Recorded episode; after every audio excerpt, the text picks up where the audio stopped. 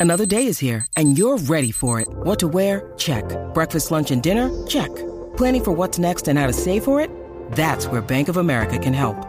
For your financial to dos, Bank of America has experts ready to help get you closer to your goals. Get started at one of our local financial centers or 24-7 in our mobile banking app. Find a location near you at bankofamerica.com slash talk to us. What would you like the power to do? Mobile banking requires downloading the app and is only available for select devices. Message and data rates may apply. Bank of America and a member FDIC. Así que no pierda su tiempo. Usted escucha La Garata de la Mega. Lunes a viernes de 10 a 12 del mediodía. Por la de siempre. La Mega.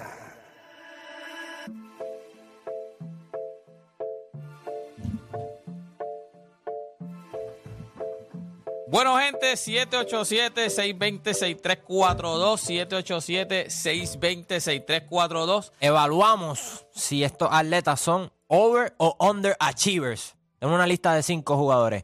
Clayton Kershaw, Bryce Harper, Andy Murray, que es el tenista, Carlos Arroyo, Al Holford.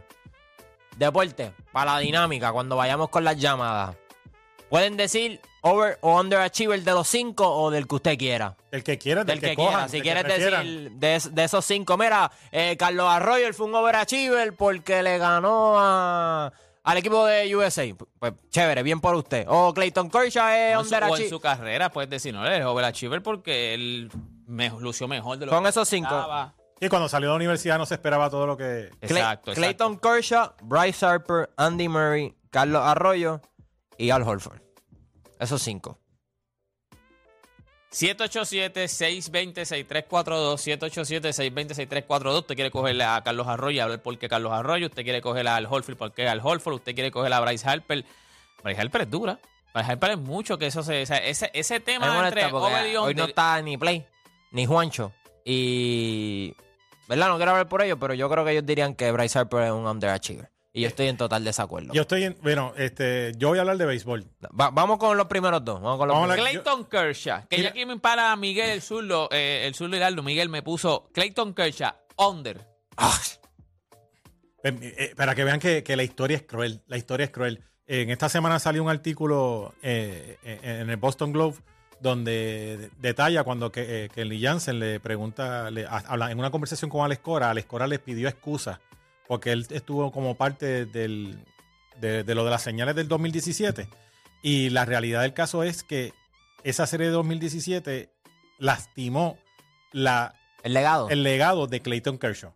Porque sin lo que todos sabemos que ocurrió, si Clayton Kershaw hubiese ganado esa serie en el 2017, más la que ganó en el 2020, más como está luciendo ahora, que nadie esperaba que luciera como está luciendo ahora, este sería un overachiever. Pero lamentablemente tenemos en nuestra, en nuestra mente grabada en la imagen de, una de esa serie donde le dieron en la madre y todo el mundo sabe que después sale información que, que da la razón por la que le dieron tan duro. Y Bryce Harper, mi gente, el, el- deporte del béisbol, a diferencia de otros deportes, es un deporte que necesita mucho del equipo. Sea, es uno. Uno de nueve en la alineación, más iniciadores, más relevistas, más todo. Eh, los números de Bryce Harper han sido excelentes. Ah, que cuando él vino hype como first pick, first overall, eso te trae un efecto Bayama. Que el efecto es que cuando tú vienes tan hype de, como first pick overall, todo el mundo espera que tú vengas a, a matar y a- y a- en el deporte del béisbol es bien difícil. Pero Bryce Harper ha cumplido con todas las expectativas, excepto que el de béisbol es un deporte en equipo que requiere mucha más ficha que uno o dos jugadores para ganar un campeonato. Mira, aquí en el chat ya un par de gente ha contestado y he leído un par de veces que han dicho Arroyo under. Underachiever. Carlos Arroyo underachiever. Me imagino. Bueno, puede ser por su. Ok, vamos, vámonos uno a uno. Vamos, Vamos, Clayton. Quiero hablar de con Clayton Kershaw. Clayton Kershaw para ti. Este, Yo puedo entender su. Ok. Oh, vas tú, ok, vas. chécate esto. Po- Podemos hablar de que en la postemporada Clayton Kershaw pues no ha tenido las mejores actuaciones y yo lo puedo entender. Pero fuera de él, en esta década y la década anterior, ¿quién ha sido un pitcher mejor que él? Justin Verlander no ha sido mejor que él. Max Scherzer no ha sido mejor que él. O sea, este tipo, de- del 2010 al 2019, de, de los mejores pitchers de la década, él, es- él es el mejor, él, él- él- él tiene el ERA más bajito. Ha ganado un St. John tres veces, MVP de esta liga. Ha, ha tenido títulos de ERA cinco veces. Ha ponchado más de... Y al final, Ama- ¿para a- qué tú lo quieres? Bueno, porque lo, lo que ocurre, como que al final Al para fin- que yo eh, Para tú ganar quieres- Para ganar campeonato. campeonatos y para que en los playoffs te luzca como tiene que lucir. Pero- como eso mismo que está luciendo en la regular. Pero no es que, o sea, pero tú no puedes. Él, él también pone a los Dodgers en esa posición. Es un pitcher. Él es underrated, underachiever y underpaid ahora mismo. Porque mira a Justin Verlander, todo lo que le están pagando.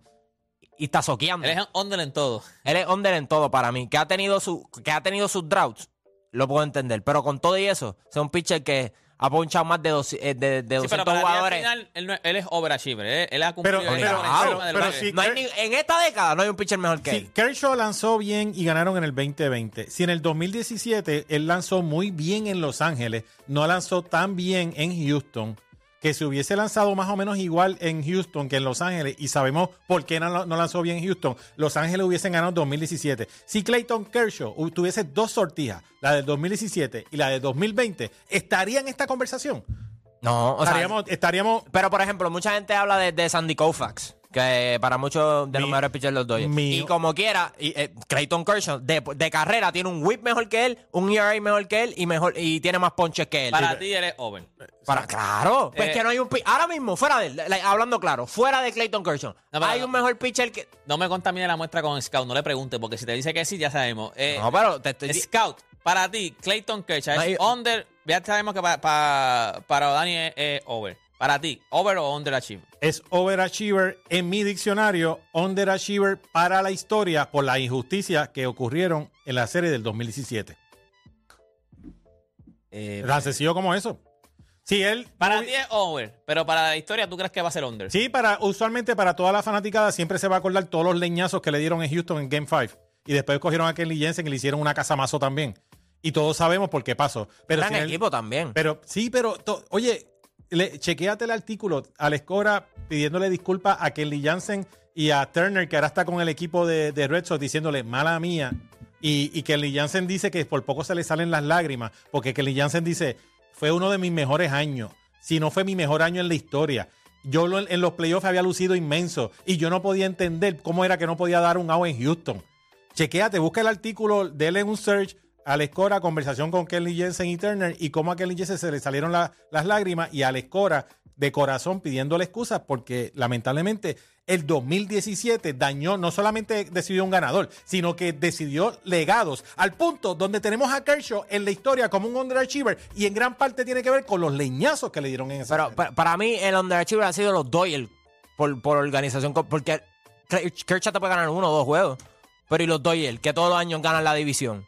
Y, y terminan, y terminan eliminándose como quiera. O sea, el año pasado ganaron ciento y pico juegos. Pero me gusta que digas como organización. ¿Sabes por qué me gusta que digas como organización? Porque muchas de las decisiones que les explotaron en la cara tenían que ver con lineaciones hechas desde arriba. Por eso. Porque se ponían a, a bregar mucho con los numeritos en vez de usar los instintos de béisbol. Y los, y los números son excelentes. Pero también tienes que usar tus numeritos de tus instintos de béisbol. Y en muchas ocasiones, cuando perdieron, era porque se estaban yendo por unos numeritos y no estaban viendo el juego que estaba de frente. Ok, eh, me voy a abstener de aquí. Yo creo, para mí, eh, si tú te. eh, Fuera de broma, para mí él es. O sea, y es porque, por una de las razones, él es bueno. Pero al final, donde yo. Claro, está lo del 2017, pero eso está ahí. No, no se puede borrar, eso está ahí. O sea, Y eh, todo el mundo lo tiene grabado en la mente. Exacto. Y al final, cuando yo te necesitaba, cuando yo. te- te- tú eras el mejor pitcher en la grandes ligas, lights out. Y de momento, entonces, cuando yo te necesitaba en los playoffs, tú no estabas. Pero, pero, ok, pero ¿qué le, qué le falta ganar? Lo tiene todo, ya tiene la serie mundial. Tiene los ERA Sí, pero en tus juegos tú no Tiene triple corona. Pero en tu Tiene, juego no tri- era. tiene todo. O sea, tú, tú ahora mismo entras a Baseball Reference, mira el resumen. De- way, los salpicaron también mucho cuando empezaron a chequear los. Él, él fue uno de los más que se quejó. Cuando empezaron a chequear las manos, en los árbitros empezaron a chequear las manos. y Él fue uno de como los más- quiera está dominando todavía a los Ah, pero- 35 sí, pero Al años. principio. No, claro, pero- soqueó. pero- pero- aguante, después. después Chico, pero él al siempre ha principio sido soqueó, bueno. al Del principio 2010 al soqueó. 2019 fue el mejor pitcher. O sea, y están los números para vaquearlo. Pues mira- y tiene los galardones. Tiene todo. No le hace falta más nada. Más Eh, nada. ¿Tú sabes lo que hay que hacer con Kershaw? Dividir regular y playoff. Regular, overachiever. Underachiever, eh, eh, Playoff, playoff, underachiever. hay preguntas. Hay preguntas y está marcado por ese eh, suceso que todo el mundo sabe. Brutal que el Hablemos- mejor pitcher de esta generación lo llamamos. Hablemos de. O- ok. Es como- en es cuestión como- de talento generacional, Papi, es está como- Shohei Otani, está Mike Trout y está Clayton Kershaw. Te voy a decir, tú le preguntas, tú haces esta pregunta, over o under, a un montón de gente de LeBron James. Ya, está under. Está under. O sea, te lo Un dicen. tipo que lo ganó todo. Pero te lo dicen, está under. Está tiene, under. tiene el mismo hype de one, one overall, one todo, que todo el mundo espera como Bryce Harper, que viniera a dominar la liga. Y no importa lo que LeBron James Gente haga. que no sabe, él tenía ve, un Ahí hype. está el problema también con Bryce Harper. Si Vamos usted- para si- pa, si- ese iba ahora. Vamos para Bryce Hyper. Ba- ba- Hyper, mira. Mira lo que Bryce pasa, mira lo Harper. que pasa con Bryce Harper. Bryce Harper. O sea, este, este tipo era un fenómeno. Está buenísimo De este lo- infeliz. no, va- también, también. Ahí está. ¿De qué? qué? Era de Mira. Carlos opina ahí. Te tiraste Desde- un cacho, desde- está bueno. Ustedes no sirven. o sea, un tipo que ha ganado dos MVP. ya. Do- dos MVP. ¿Tú sabes cuán difícil es ganar dos MVP en las grandes ligas? Y él ya Y él tiene está en dos. su pick todavía. él No está tampoco. él no es y- viejo. vi- ¿Cuántos y años tiene- vimos- cuántos años tiene Bryce y vimos él, no, él no pasa de los 32 años. Sí, él, él- él está en su pick todavía porque él, O sea, él llegó a la Grandes Ligas como a los 19 años. Por llegó eso. bien O sea, él, él- él no fue a college. Él, él fue un junior college de esto. Se graduó temprano de high Él school. se graduó a los 16 de high school y fue a un junior college porque no podía ir al draft porque era muy joven. Exacto. Y fue un junior college un año y ahí entró. Yo para mí que él ya a los 19 años Toda estaba tu en- carrera te están diciendo overrated, eres el villano en el béisbol, a donde quiera que vas nadie te quiere, y tú como quiera sigues produciendo, ya tienes dos MVP, y viste lo que hizo con los Phillies de Filadelfia, que él fue una de las piezas clave para que ese equipo llegara. Totalmente. Yo, fanático... Tiene 30 años, un neto Es que él llega- ese mira, llega a la sea, Ligas Un equipo joven. de los Phillies que entró apretado el año pasado, que yo, fanático de los Phillies de la vida, dije que Atlanta lo, lo- lo eliminaba. ¿Por qué? Porque ellos no habían demostrado consistencia en, en- en- en ningún momento, especialmente desde, desde que yo Entraron porque añadieron un puesto de playoff. Porque el año anterior no hubiesen no, entrado. no hubiesen entrado. Un equipo que era defensivamente asqueroso y no tenían picheo fuera Para de Nola y Philly este scout. Eh, para mí, Bryce Harper, eh, poder- si hay una categoría donde dice en vez de over o under, ha hecho lo que se esperaba de él, yo digo que se ha No, hecho pero lo si que es esperaba. A o B, over o si me under. tiene que dar a escoger, me voy over. Over. Para ti también es over. Para mí es Claro. over. Para mí es O over. sea, Si me da a escoger, Para es mí. Bryce Harper es caballo ah, y en diferentes equipos, ah, en los playoffs, cuando Su- todo el mundo. O sea, para mí es over. Y está buenísimo, así que. eso es otro, Oye, ese y- es otro punto. Y todo lo, que, punto. todo lo que ha logrado tiene 30 años nada más, como tú muy bien dices. Así que, caballo. Oye, siete veces All-Star, dos veces MVP, Rookie of the Year, dos veces Silver Slugger y tiene un MVP de final si de conferencia, básicamente. decían under hoy, para que sepa. Porque, Sí, porque, ¿sabes lo que ¿Por qué entonces piensan, si él le pasa lo mismo a Clayton Kershaw? ¿Por qué si tiene tantos galardones y tiene tantas cosas, ha logrado tanto? Por la expectativa que le pone la gente. Porque todo Pero el no ha mundo, rendido la expectativa. Bryce Harper no rendió la expectativa. porque Bueno, todo el mundo mide es- el éxito con campeonato. La gente no mide el éxito con, con, con Sí, pero en béisbol es diferente y lo hemos dicho aquí un montón de veces. El mismo Play lo ha dicho aquí un montón de veces. En béisbol tú no tienes que ganar campeonatos para estar en categorías Bueno. que en la NBA no ha pasado. Mira Mike Trout. ¿Tú, consider- consideras que ganar dos MVP, un Rookie of the Year, dos Silver Slugger, siete veces All-Star, ha sido MVP de una serie este, en los playoffs también? So, has demostrado que lo puedes hacer en la postemporada.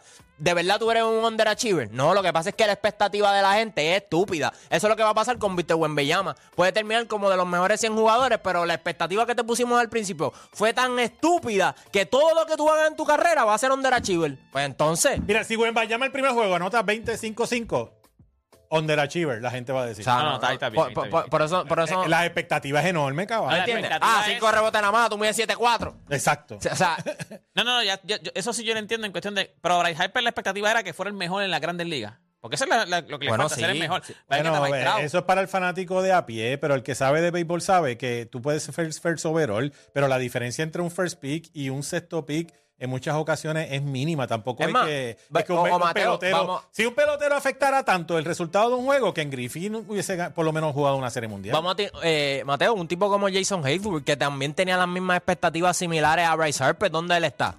¿Qué logró?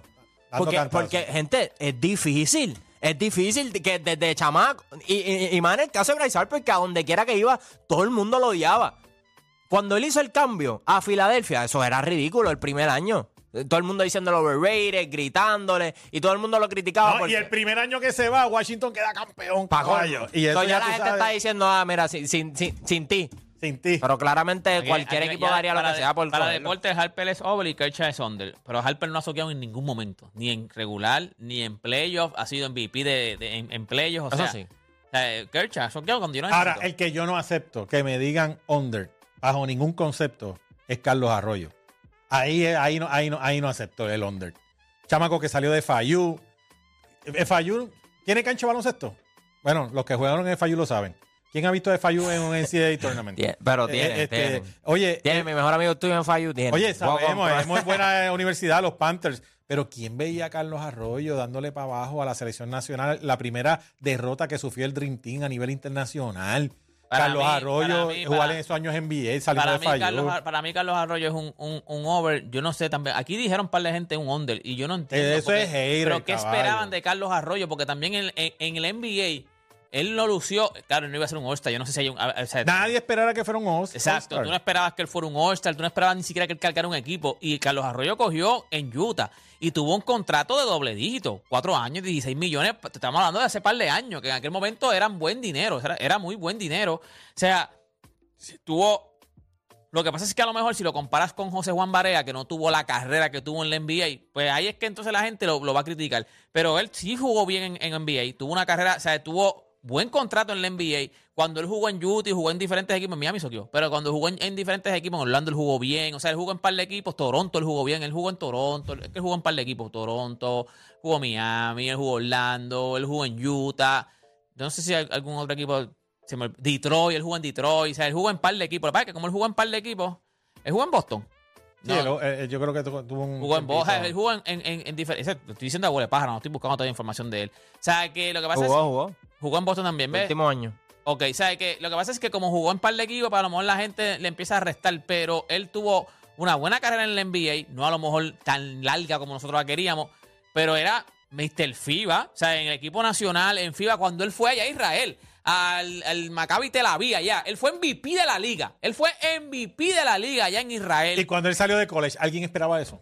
En Puerto Rico, cuando él jugó en el BCN, era el La caballo partió, de la aquí del BCN. partió. Que vamos a decir, ah, es under porque en la NBA, es, es under porque en la NBA no la partió, pero es que, que tú esperabas en la NBA. De verdad, alguien esperaba que él la partiera en la NBA. Es que si lo comparas con Barea, por ejemplo, en la categoría de los over, eh, Barea es súper mega ridículamente over sobre cualquier atleta. Porque nadie esperaba de Barea todas las grandes cosas que hizo. Pero si lo comparas con Barea, pues eh, eh, es una comparación injusta porque nadie, absolutamente nadie, esperaba que Barea con su estatura hiciera todo lo que hizo. Es decir, tú, si tú te metes al Career Highlights y Awards de Carlos Arroyo, este tiene MVP de, en Israel, campeón en Israel, assist leader en Israel, ganó en Turquía, MVP de finales este, en Turquía, eh, campeón Ve, de la Euroliga, dos veces campeón de, de la BCL, este, MVP del All-Star, eh, ganó Supercopa en España, Centro Básquet MVP, eh, cinco veces campeón del BCN, eh, MVP de finales del BCN, MVP del All-Star del BCN y, y BCN Rookie of the Y Year. primera derrota del Dream Team a nivel Pero internacional. tú no puedes decir, mira, como dicen aquí, ah, él fue over en su carrera, under en la NBA. Pero ¿qué tú esperabas de él en la NBA? Eh, yo creo ¿Cómo que, que- fue under? Porque under es cuando tú esperabas más de lo que él dio. De verdad tú esperabas, porque yo tú déjame buscar los números, yo no he buscado los números de él todavía, eso Bueno, no bueno lo, lo que ocurre con él en su carrera en NBA es que él también lo habla en la entrevista de One on One con Play. Ajá. Eh, eh, primero que cuando llegó a Utah estaba un tipo como Jerry Sloan, Sí. que imagínate, a John, a John Stockton le limitaba los tiros, imagínate a Carlos O Arroyo. sea, Carlos Arroyo en su mejor temporada promedió 13 puntos por juego.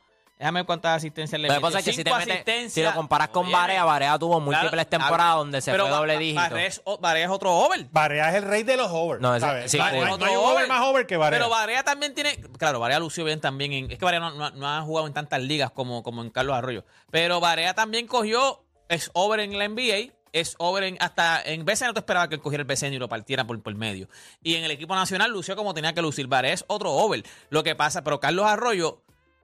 Barea se fue over en, en- en la NBA. Barea en, en, o sea, en lo local y eso lució como nosotros esperábamos que luciera. Correcto. Carlos Arroyo, aunque no se fue over en la NBA, pero lució como yo esperaba que lo iba a lucir. Yo no esperaba que Carlos Arroyo metiera doble dígito en punto, doble dígito en asistencia, que ustedes esperaban que hiciera Carlos Arroyo en la NBA.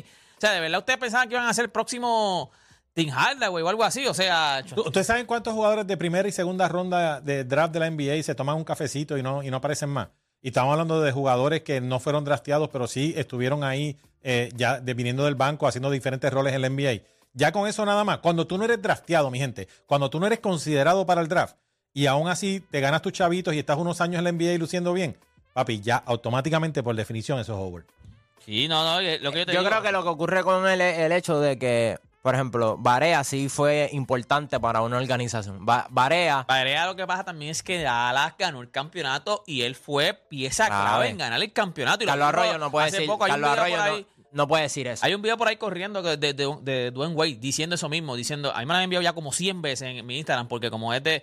eh, y es que, que están entre, ¿tú no, no lo has visto? Están entrevistando a Wade. ¿En qué? Fue un podcast de un jugador, no me acuerdo. eh, Sí, de fue. Shannon Ah, Sharp. De Shannon Sharp. De Shannon Sharp. Y él le pregunta y él le dice, mira, mano, a nosotros quien nos cambió la serie, quien, con quien no contábamos, era con el chiquito, él dice, ese chiquitito, con José Juan Barea, con JJ, con JJ. El chi- ese chiquitito no teníamos, no contábamos con él. Nosotros sabíamos lo que, lo que nos iba a hacer Jason Terry, nosotros sabíamos lo que nos iba a hacer Derno Whiskey, pero nosotros no contábamos con Barea. Cuando O sea, se sentaron en el War Room a analizar cómo ganar la serie, no Pero- lo no tomaron en Pero cuenta. Varea sí llegó a ser importante para una organización, que también eso yo lo encuentro un poquito injusto. Eh, Piku también habla sobre eso. O sea, la NBA también se trata de oportunidades. gente. Correcto, Porque tienes si, mucha razón. si tú estás en la NBA, usted es caballo. O sea, y qué mejor ejemplo que Jeremy Lin.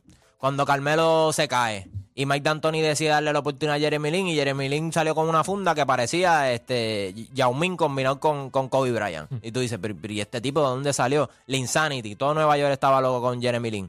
Pero eso no se le llega a, a Jeremy Lin si Carmelo Antonio no se lesiona, si no se le presenta la oportunidad. Pues eso es lo que ocurre con tipos como Piku, con tipos como Carlos Arroyo, que a veces ellos dicen como que, bueno, Barea tuvo un poco de suerte en, en cuestión de que pudo encontrar una organización donde se le brindó la oportunidad. Tiene mucha razón, Dani, y te la doy. Y no es para restarle a, a- a lo que hizo JJ Barea, pero tú sabes que a lo mejor si Carlos Arroyo hubiese tenido la oportunidad, o un Piculín Ortiz en una organización, o sea, eran otros tiempos Oye, los. Mavericks acogieron a JJ Barea, lo hicieron parte de la familia. Nowitzki y él tenían una relación espectacular. Eh, eh, en Utah, en esos años de Piculín y después más tarde con Carlos Arroyo, eran una estructura bien rígida, bien old fashion. Este, hasta como ustedes dijeron ahorita, al mismo John Stockton, Hall of Fame, le decían no podías tirar tantas, más de tantas veces. Así que eh, eh, solo, solo eh, Dios sabe lo que hubiese ocurrido Claro. si Picu y Carlos Arroyo hubiesen caído. Yo, yo diría en que él fue un underachiever en NBA, pero no porque está, no, no, no porque no tenía el talento para dominar, Para sino mí él no por es- falta de oportunidad. Para mí él no es ni under porque yo no espera, yo no de verdad, yo esperaba que, va- que Arroyo hiciera más o menos lo mismo, a lo mejor promediaba 7, 8 puntos por juego y par de asistencia, eso es lo que yo esperaba de él. So, para mí no, es- no puede ser under porque tú, ¿qué tú qué Pero más- pa- pero, por ejemplo, Ok, sí- para- para el sí que lo es, Para el porque- que es under, ¿qué esperaba de él? No, no, Porque no. Para ti es under si tú esperabas, ¿qué tú esperabas? Lo- Los que están diciendo en el chat, under achiever, ok, ¿qué tú esperabas de él? Te voy a explicar por qué la gente dice Porque que es underachiever.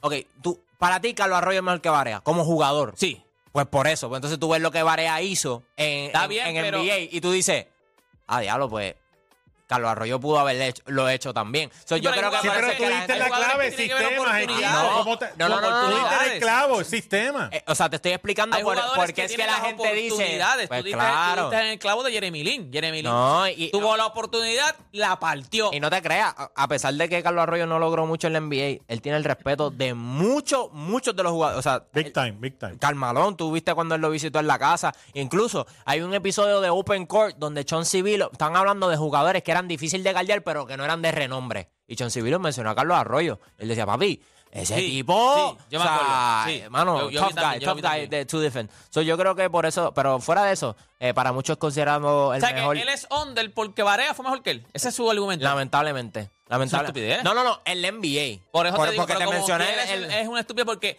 Barea se fue over a lo que tú esperabas en la NBA. No, eh, Carlos Barea- Arroyo. Barea- no, Barea. Barea se fue over de cualquier jugador Está que yo exacto. del NBA. Por mano. eso es que es mejor que él, porque se fue hasta por encima de lo que tú esperabas. Carlos Arroyo no se fue under de lo que tú esperabas. No. Ah, si tú lo comparas con Barea, ah, ok. Pero no, Carlos Arroyo. Compara a Carlos Arroyo con Carlos Arroyo. ¿Qué tú esperabas de Carlos Arroyo en la NBA? Basado en su situación. eso mismo. No es que se. Ah, porque Barea es mejor. Está bien, pues Barea está over. Barea está por encima de lo que tú esperabas. Pero Carlos Arroyo, fíjate Barea. Barea no existiera. Carlos Arroyo, ¿qué tú esperabas de él? Eso mismo. Pues entonces no, te fue, no, es, no es under en la NBA. Porque fue lo que tú esperabas. Ahora, vamos con Al Horford. Super over también. Super over. Super over también. Overachiever. Sí. Para mí, Ah, ok, es overachiever. Pero no super over, es overachiever. eh, eh, Bueno, yo no lo tengo. Un Para tipo mí, super over, Para mí es over, pero porque para mí no es under. Para mí es, como dice Mate- ma- este Scout, es, eh, en términos borderline. ahí, Eh, oye, él ha de- hecho lo que se esperaba de él. Exacto. Cuando él salió de Florida, dos campeonatos nacionales, etcétera, ha sido un jugador no, sólido. no, no, no. Y, y, espérate. Él fue. Sí, ganó. no, no, él ganó dos campeonatos. Primero ganó dos campeonatos en colegial. Correcto. Y, en, y, y del SEC fue, fue, El Player of the Year. y fue. MVP. Fue All American.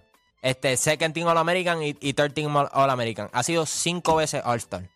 Este, todavía se mantiene relevante. Un tipo que, que usualmente. Lo, Al Horford iba a estar fuera de esta liga cuando lo cambiaron a Oklahoma City Thunder y, y encontró un espacio con los Boston Celtics. Y ahora mismo, o sea, nosotros decíamos el año pasado, cuando, cuando estaba cuestionable, que sin él, o sea, no sabíamos si Boston iba a ganar. Por Lo lo, que él que al juego. Ah, otra cosa, ha evolucionado su juego. Esa- a eso iba. Eso es a eso bello. iba. Eso es a bello. eso iba. Lo que pasa es que para un tercer pick este, alto de 6-10, este, a lo mejor tú esperas, tú esperas un poco más de él. Pero ¿Tú crees?